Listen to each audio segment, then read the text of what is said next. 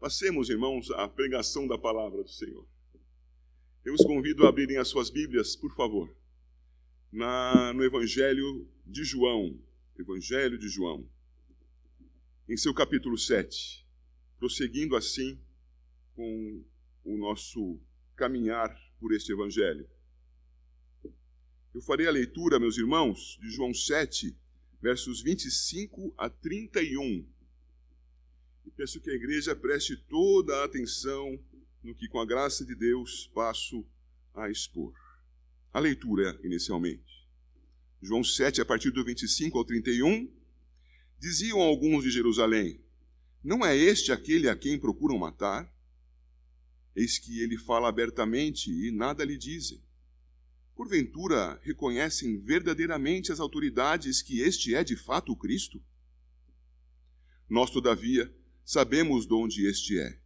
Quando, porém, vier o Cristo, ninguém saberá de onde ele é. Jesus, pois, enquanto ensinava no templo, clamou, dizendo: Vós não somente me conheceis, mas também sabeis de onde eu sou.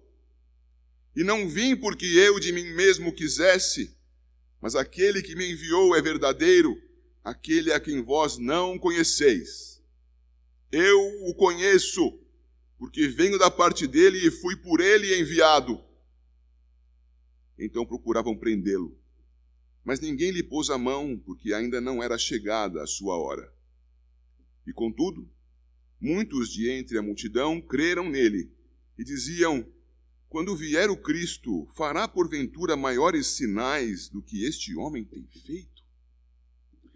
Deus conceda a sua bênção sobre cada um de nós, para que estudemos, entendamos e pratiquemos a sua palavra. Palavra que, neste caso particular, não só vai fundamentar o nosso entendimento, mas vai ordenar, orientar a nossa prática, nossas condutas e para que nós entendamos melhor isso, é preciso fazer uma breve recapitulação. Está aí na tela a recapitulação. O capítulo 7, então, traz estes pontos que eu passo a referir para os irmãos. Nos versículos 1 a 9, especialmente, está tratado o tema Deus é soberano. E na soberania de Deus está o tempo para todas as coisas tempo para cada passo a ser dado. E o Deus soberano sabe exatamente o que fará, como coordenará, o que preservará, a que fim conduzirá, porque ele determinou, isto acontecerá sem qualquer oportunidade ou chance de mudança. Ele é o soberano. Mas nós não sabemos de nada. E o Senhor Jesus Cristo, homem, homem, natureza humana do Deus eterno na pessoa do Filho, mas natureza humana, logo não superpoderoso, mas homem, submisso ao Pai, identificando a soberania de Deus e com sabedoria examinando a situação ao seu redor, permaneceu mais tempo onde estava originalmente, não descendo, perdão, não subindo à festa dos tabernáculos em Jerusalém seus irmãos foram antes, ele tardou um pouco mais para ir. Por quê? Porque submisso ao Pai, era sábio, prudente, era um Messias, era cheio do Espírito Santo de Deus. Assim, ele seguiu até a festa tardiamente, examinou as coisas por alguns dias, e somente no meio da festa e vimos isso na última semana, nos dias 18 a 19 do sétimo mês. Isso será explicado ainda mais para frente quanto à festa dos tabernáculos. Ele então se manifesta no templo e passa a ensinar. É do ensino dele que tratam os versos 14 a 24. E estudamos sobre isso no nosso último encontro, no nosso último domingo diante de Deus, quando aprendemos sobre dois critérios de juízo. Está aí na letrinha C. Dois critérios para o juízo. Olhando para o versículo 24, por favor, olhe para a sua Bíblia e não feche a sua Bíblia, tenha a Bíblia sempre como crivo daquilo que o pregador fala. É a palavra de Deus que tem que ser seguida, não o pregador. Portanto, olha para o verso 24 e veja que o Senhor Jesus Cristo diz: Não julguei segundo a aparência, e sim pela reta justiça. Logo, há dois critérios: o critério da aparência e o critério da reta justiça. E estão lançados aí para você se, se lembrar. O primeiro deles, o da aparência, é superficial. Ele segue as tradições. Por quê? Porque não vai se amparar na fonte fidedigna que Deus nos deu, a palavra vai seguir até coisas que há muito tempo têm sido feitas, mas que não são segundo a inspiração divina, são a prática dos homens que vivem contra Deus. Que mesmo que se apresentem como cristãos, se não o fizerem segundo as Escrituras, não viverão o Evangelho, não honrarão a Deus, porque somente em Cristo há honra ao Senhor. E antes de Cristo, somente aqueles que esperavam pelo Messias confiavam na redenção que Deus promoveria pelo Messias, somente estes é que foram redimidos. Logo, aqueles que viviam segundo as suas tradições, que apertavam os homens, colocando sobre eles pesos maiores do que eles poderiam carregar, estes faziam interpretações da realidade ao seu redor conforme o seu próprio gosto. Usei até um exemplo aqui de cor de gravata que talvez alguém se lembre. Não vou repetir o exemplo da cor da gravata. Pois bem, há o motivo, perdão, há o critério superficial. E há outro critério, o critério segundo as Escrituras, segundo o ensino do próprio Deus, o ensino que Jesus Cristo repetia, ele dizia: O meu ensino não é meu, é do Pai que me enviou. Ele repetia, logo Cristo não queria ser original, tampouco nós podemos querer. E o Senhor Jesus, ensinando conforme a Escritura, falava sobre a verdade. Ele falava então coisas que o impunham que ele fizesse certos comportamentos, que ele obedecesse ao Pai em cada detalhe. Na sua obediência que ele foi encontrado justo para ir à cruz e nos substituir. E na sua obediência não procurava glória para si mesmo, não procurava o aplauso alheio, ele procurava tão somente falar o que Deus mandou dizer para a glória de Deus. Jesus o fez assim. Que resta a nós fazer? Logo, se Jesus fez assim, os redimidos devem andar da mesma maneira, com o mesmo critério. A base do juízo é a Escritura. É conforme a palavra que temos que olhar para o mundo, que temos que nos relacionar com Deus que nos identificar a nós mesmos e nos relacionar com as pessoas ao nosso redor. Isto é o que nós temos visto nas últimas semanas estudando o Evangelho de João no capítulo 7. E hoje nós avançamos um pouco mais. Avançamos porque observamos nos versículos 21, perdão, 25 a 31 a existência de dois grupos em Jerusalém. Já tínhamos visto algo disto alguns sermões atrás por favor, olhando para a Bíblia, capítulo 7, versículo 12. Antes que eu leia, o Senhor Jesus chegou em oculto, não publicamente a Jerusalém. Os judeus queriam saber se ele estava lá. Onde está ele? Versículo 10, versículo 11, perdão. E no 12. E havia grande murmuração a seu respeito entre as multidões. Uns diziam, ele é bom, e outros, não antes engana o povo. Dois partidos. E o Senhor Jesus, que chegou em oculto a Jerusalém, verificava esses acontecimentos, verificava as atenções dos judeus querendo saber onde ele estava, verificava a existência desses dois partidos no meio do povo, verificava que quando o povo falava, falava baixinho, para que os judeus não percebessem que eles estavam comentando sobre Jesus, porque, versículo 13, temiam aos judeus. Mas acontece esse enfrentamento dos versículos 14 a 24. O Senhor Jesus ensinando é menosprezado publicamente pelos judeus. Versículo 15, essa pergunta do versículo 15, recuperando ainda, como sabe este letra sem ter estudado, não é uma pergunta de alguém interessado em Cristo, mas de alguém que o menospreza, Não ouçam o que este homem diz, ele não sabe nada, ele não estudou. Então Cristo faz todo o seu discurso mostrando os dois critérios.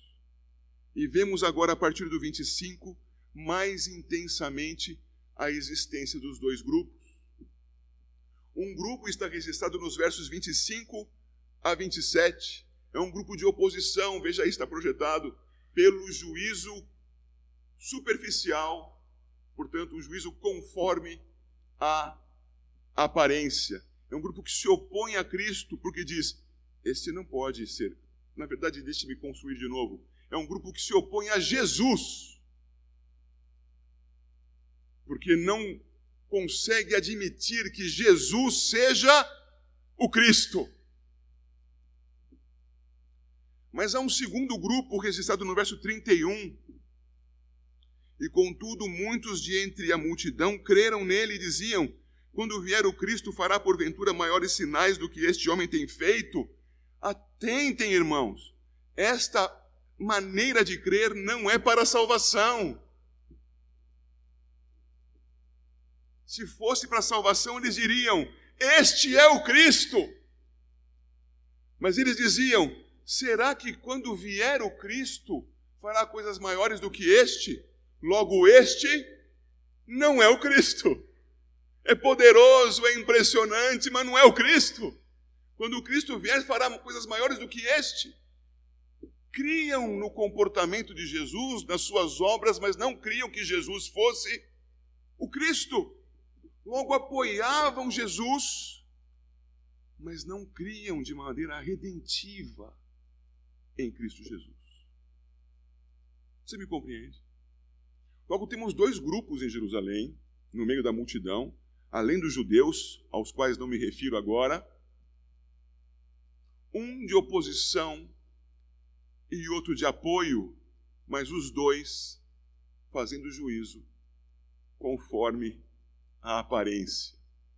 Ambos fazendo juízo conforme aquilo que Cristo disse para não fazer. Não julgueis segundo a aparência, diz o verso 24. Meus irmãos, nos atendo mais ao primeiro grupo, ao grupo de oposição, nós vamos perceber como eram os seus argumentos. E alguns desses argumentos são os nossos também para várias coisas na vida, inclusive em relação a Jesus. Precisamos discernir a nossa posição diante do Senhor Jesus e diante de outros quadros da vida, se esta posição é conforme a reta justiça ou se é conforme a aparência. Os versículos 25 a 27 eu volto a ler. Diziam alguns de Jerusalém: Não é este aquele a quem procuram matar? Eis que ele fala abertamente e nada lhe dizem. Porventura reconhecem verdadeiramente as autoridades que este é de fato o Cristo? Nós, todavia, sabemos de onde este é. Quando, porém, vier o Cristo, ninguém saberá de onde ele é. Cada versículo traz uma informação importante estão aí nesses itens 1 a 3 da sua projeção.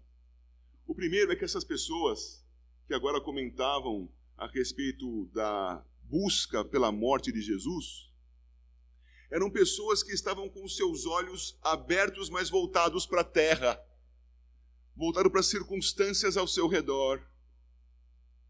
Identificavam que Jesus Cristo se comportava de maneira poderosa, que ensinava palavras que eles não estavam acostumados a ouvir, um entendimento que não era o deles tradicionalmente, mas também identificavam que quando ele fazia isso, levantava-se contra ele uma potente, intensa, sanguinária oposição a dos judeus que queriam matá-lo. Eles viam isso, eles percebiam conscientemente haver oposição entre judeus e Jesus e se nós pudermos, um momento destes, voltarmos, por exemplo, para Mateus capítulo 23, a oposição de Jesus àqueles judeus, a quem chamava de víboras, hipócritas, cegos condutores de cegos. Havia de fato oposição, e eles percebiam isso, mas percebiam tão somente por motivos, vamos chamar de horizontais, terreais, do tempo. Estavam com seus olhos abertos, mas não viam mais do que aquilo que chegava a eles naturalmente. Eu preciso fazer uma observação com você. Nós vivemos sempre com mais ou com menos intensidade situações de divergência social e política. É assim o tempo na Terra. O país mais tranquilo que você possa encontrar sobre a face da Terra tem um grupo de situação e um grupo de oposição. E se nós ficamos olhando apenas para o que está acontecendo ao nosso redor, vamos ficar atentos ao que estes grupos fazem uns contra os outros. E vamos perder a noção do que aquilo significa em relação a Deus. Volto para o texto. Por que havia oposição de judeus contra Jesus? Porque havia oposição daqueles judeus incrédulos contra Deus, contra o Todo-Poderoso Senhor, que prometeu fazer de ossos secos gente nova, tirar gente da sepultura e colocar vivos para servi-los sobre a face da terra. Profecia de Ezequiel 37. Não enxergavam, era tudo aqui, diante dos olhos, natural. Essas pessoas certamente não oravam a Deus não buscavam em Deus o seu socorro, não apresentavam a Deus a sua condição caída, não, estavam sentados como espectadores de uma grande partida de futebol e criticavam a defesa de um lado, o ataque do outro, a posição do técnico, criticavam até uns aos outros, criticavam-se uns aos outros, mas nada mais do que isso. Estavam olhando identificando. Só o natural. O segundo aspecto que eu aponto ali é da dúvida que eles colocam a respeito do juízo daquelas autoridades. Eles não estão questionando quanto a Cristo no versículo 26. Estão questionando quanto às autoridades, o juízo deles. Veja o 26 novamente. Eis que ele fala, ele, Jesus, fala abertamente e nada lhe dizem. A cobrança é que eles digam algo. Porventura, reconhecem verdadeiramente as autoridades que este é de fato o Cristo? A questão é quanto ao comportamento das autoridades. Não é assim que nós nos comportamos tantas vezes? Estamos sempre, voltando à figura anterior, sentados observando e criticando. E dizendo onde é que está o problema, segundo a nossa interpretação pessoal, que tem uma raiz grande na tradição julgando pela aparência. Eis aqui o verso 26 apontando mais uma vez para isso. Estão julgando as autoridades pelo que vem. Mas isso tudo nos conduz a uma terceira característica no verso 23, perdão, verso 27, e que vai nos dizer, irmãos, que as pessoas, mesmo enganadas, mesmo no caminho do erro, podem fazer raciocínios fundados no erro, mas com toda a aparência de correção.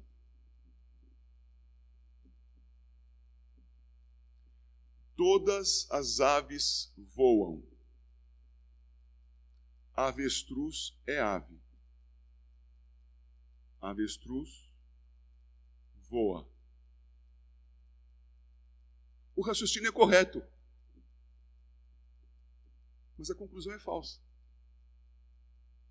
Porque uma das premissas, a primeira, todas as aves voam, é falsa. E ela não consegue fazer, mesmo que afirmada, que um avestruz voe. Volte os seus olhos para o verso 27. Há um raciocínio lógico aí. É chamado de silogismo. E ele diz: ninguém saberá de onde virá o Messias. Veja aí. Verso 27, nós todavia sabemos de onde este é, quando porém vier o Cristo, ninguém saberá de onde ele é. Essa é a premissa inicial. Ninguém saberá de onde virá o Messias. Número um. Número dois, sabemos de onde Jesus vem. Conclusão: Jesus não é o Messias. O raciocínio está correto, é um raciocínio válido, mas de conclusão falsa. Porque as suas premissas são falsas. Ou não foi anunciado pelo profeta que o Senhor Jesus nasceria em Belém. E não foi por conta disso que nos primeiros capítulos de Mateus temos o registro da matança dos inocentes, porque Herodes, após receber a visita dos magos do Oriente, fica sabendo que eles viram a estrela do Messias, do rei. E então perguntam de quanto tempo era aquilo, e na ausência dos reis, Herodes manda matar todas as crianças de dois anos para baixo. Mas de que lugar? De Belém. Eles sabiam onde nasceria o Messias. A premissa é falsa, não sabemos de onde ele vem. Agora, se Jesus nasceu em Belém, como eles podem dizer a parte inicial do 27 que é: Nós sabemos de onde este é? Porque eles imaginavam que Jesus fosse de Nazaré. Eles também não sabiam de onde Jesus era. Mas lembrem-se, eles tinham apenas os olhos no ambiente natural. Eles não sabiam, na verdade, que Jesus Cristo era dos céus, era o Filho do Altíssimo. Eles estão confessando com um raciocínio válido, um raciocínio bem feito, fundado na mentira, estão anunciando a sua ignorância que é o que eu coloquei para você ler aí no número 3. Eles afirmam logicamente a sua ignorância. E quantas vezes nós fazemos o mesmo? E argumentamos, e argumentamos, e fundamentamos na areia a nossa verdade falsa. E chegamos a lugar nenhum. Porque o nosso juízo é feito a partir da aparência e não da reta justiça. Não é feito segundo as Escrituras não é feito para a glória de Deus. Esses homens se comportavam assim. E ao fazê-lo, irmãos, ofendiam a Deus, ofendiam a Cristo. Cristo estava sentindo a ofensa. E é isso que nós passamos a ver agora nos versos 28 e 29. Atente para esses versos. Eu vou ter que lê-los de maneira bem segmentada e você vai perceber que o Senhor Jesus responde àquelas pessoas com dureza, com a voz levantada e com um jeito que a gente imagina que nunca poderia aparecer em Jesus, porque temos a Jesus como as florzinhas do campo e não como o homem correto e justo que ele foi na sua encarnação e sempre será na sua exaltação. Observe o texto, verso 28 Jesus, pois, enquanto ensinava no templo, clamou, dizendo: Para você se localizar bem melhor ainda, olhe para o versículo 14 desse capítulo e veja: corria já em meio à festa e Jesus subiu ao templo e ensinava. O ensino, por vezes, requer algumas alterações no volume de voz, mas não é o caso no verso 28. No verso 28, Jesus ouviu o que essas pessoas estavam dizendo. Então ele levanta a sua voz, indignado. Como ousam dizer isto? Como vocês podem dizer que sabem de onde eu sou, dizendo o que dizem, pensando como pensam, julgando como julgam? Como? E dessa indignação ele parte para algo que eu preciso que você verifique no texto comigo. Seguindo o texto, dizendo: vós não somente me conheceis, mas também sabeis de onde eu sou. Pare e pense nessa, nessa frase do Senhor Jesus. Ela é verdadeira? Olhe para o texto e pense. Essa frase é verdadeira? Aqueles homens sabiam quem era Jesus e de onde ele vinha?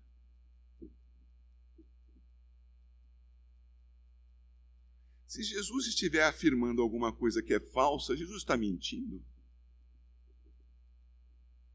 Qual é a alternativa que nós temos para esta situação do Senhor Jesus indignado diante daquela postura, daquelas palavras, daquelas pessoas, para a mentira. A alternativa é uma só e você já deve ter ouvido falar: é a ironia. É ironia que alguém pode dizer a uma pessoa que o distratou, que o ofendeu, e que depois publicamente chega com aquele sorriso sardônico, os braços abertos e diz: Eu te amo. E a resposta irônica é: Claro que você me ama. Você compreende o que eu estou dizendo? Estão os filhos lá brigando, batendo um no outro, e chega o pai disciplinador e diga e diz: "Parem já de brigar. Deem-se as mãos e se abracem". E aí aquele abraço espontâneo, amoroso, faiscante é dado. E um diz: "Me desculpa". E o outro responde: "Claro que eu desculpo". O que é isto? Ironia.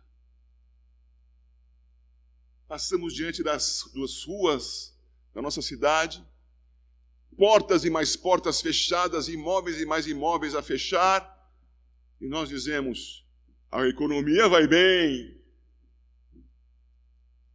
Ironia. É o que Cristo está fazendo aqui. Está sendo irônico. O Senhor Jesus sabia usar a ironia. E, indignado contra os seus ofensores, disse: Claro que vocês sabem de onde eu sou. Claro que vocês sabem quem eu sou. Sabem nada. Só veem aquilo que está diante dos seus olhos. Não compreendem a realidade espiritual. Não sabem da minha relação com Deus verdadeiro. E é assim que ele continua. Por favor, Veja o terceiro ponto projetado aí. O Senhor Jesus continua no versículo 28 e diz assim: E não vim porque eu de mim mesmo o quisesse, mas aquele que me enviou é verdadeiro. O que ele está dizendo aí, mais uma vez? Está dizendo: Olha, não é porque eu quis que eu vim. E eu não estou discutindo aqui se Jesus Cristo queria ou não queria vir agora. Porque eu sei que o Senhor Jesus Cristo é o Cordeiro de Deus que se deu em nosso lugar. E também sei que o Senhor Jesus Cristo, no monte, à véspera da sua crucificação, disse: Pai, se queres, passa de mim esse cálice. Eu não estou discutindo se ele queria ou se ele não queria. Estou dizendo, ele atribui a sua ação de ter vindo à sua obediência ao Pai. Ele veio porque obedece. Porque sempre se submete ao Pai. Igual ao Pai em natureza, pessoa divina. Na verdade, Deus e Deus, porque não há dois deuses, há um só tripessoal. E na sua natureza, que é a mesma do Pai, submete-se ao Pai. E obedece. Sempre obedece.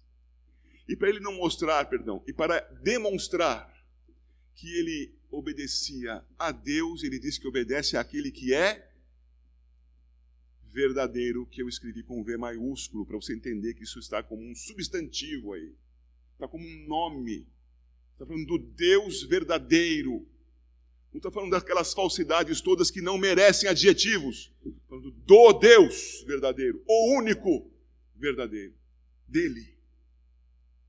Eu obedeço ao Deus verdadeiro. E ele segue, e eu coloco no quarto ponto aí para você ver, dizendo que ele é Deus. Como ele está dizendo que ele é Deus? Está dizendo porque eu o conheço e vocês não o conhecem. Eu vim dele e vocês não sabem o que isso significa. Final do 28. Aquele a quem vós não conheceis, eu o conheço, diz o 29 porque venho da parte dele e fui por ele enviado.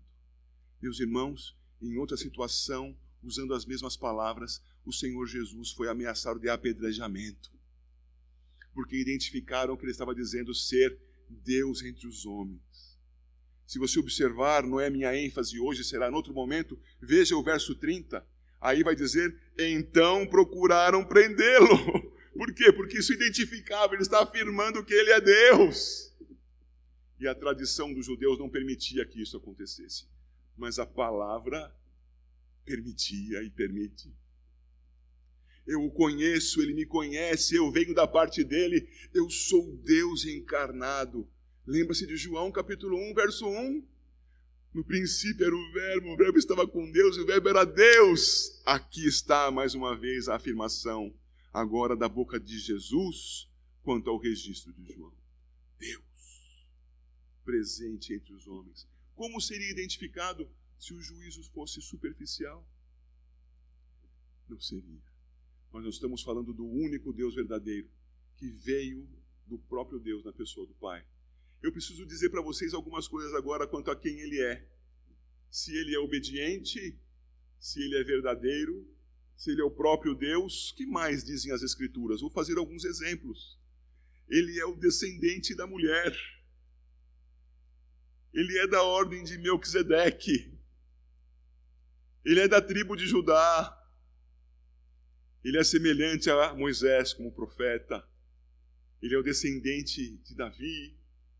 Ele é o servo sofredor de Isaías 53 que cantamos há pouco. Ele é o ungido do Senhor, ele é o Messias que Isaías disse e registrou: O Espírito do Senhor Deus está sobre mim. É ele, o ungido. Ele é o Cordeiro de Deus que tira o pecado do mundo, identificado por João Batista, mas anunciado muito antes pelos profetas. Ele é o Filho do Altíssimo. Maria, você vai conceber, e o ente santo que virá de ti será chamado de Filho do Altíssimo. É Jesus. Jesus é o filho da Virgem. Ele é o rei nascido em Belém, que gerou por conta do desencontro do violento Herodes a morte de tantas crianças. Ele é Jesus, segundo as Escrituras. Ele é aquele que foi precedido pelo Elias, pelo Elias, João Batista. Ele é como disse no Evangelho de João, a água da vida, o pão da vida. Ele é, última coisa que menciono nesse slide, aquele que, conforme João registrou no Apocalipse, o que esteve morto e vive para sempre. Ele é segundo as Escrituras. Como julgá-lo se não segundo as Escrituras? Como julgar a existência se não segundo as Escrituras? Eu quero lhe fazer então essas seis perguntas rápidas. E você vai respondendo mentalmente enquanto eu vou falando. Que sabemos nós de Cristo?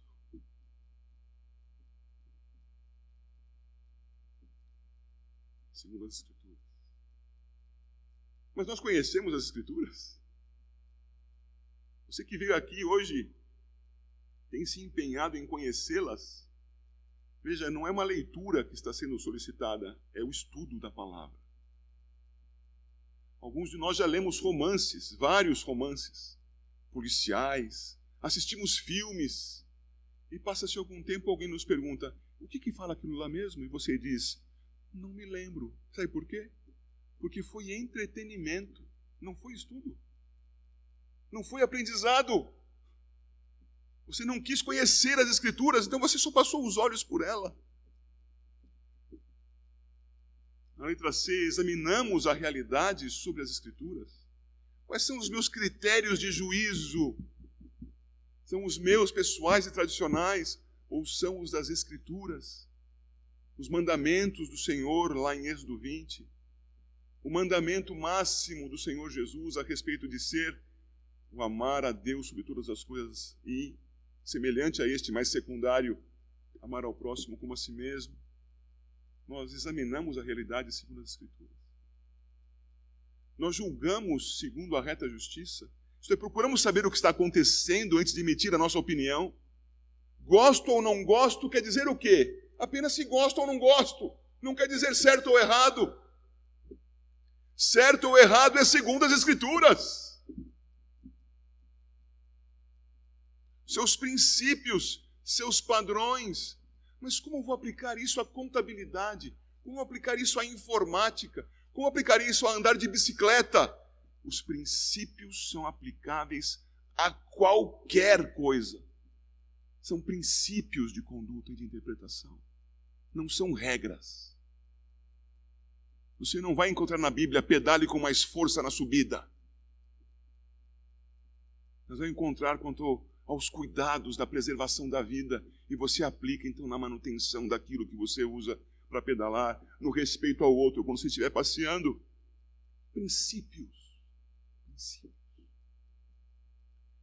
Letra E. Cremos nele, em Jesus, por conhecermos o Evangelho ou por mera aparência? Algumas pessoas creem em Jesus porque nasceram num lar cristão. Creem em Jesus à semelhança daqueles do versículo 31.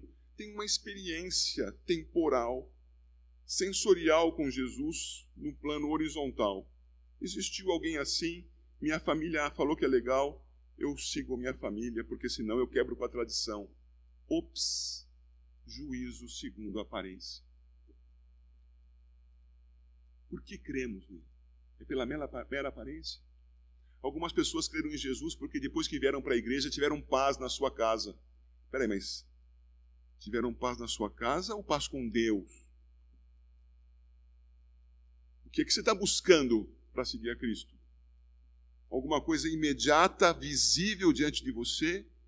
Ou relacionamento eterno com o Todo-Poderoso Deus?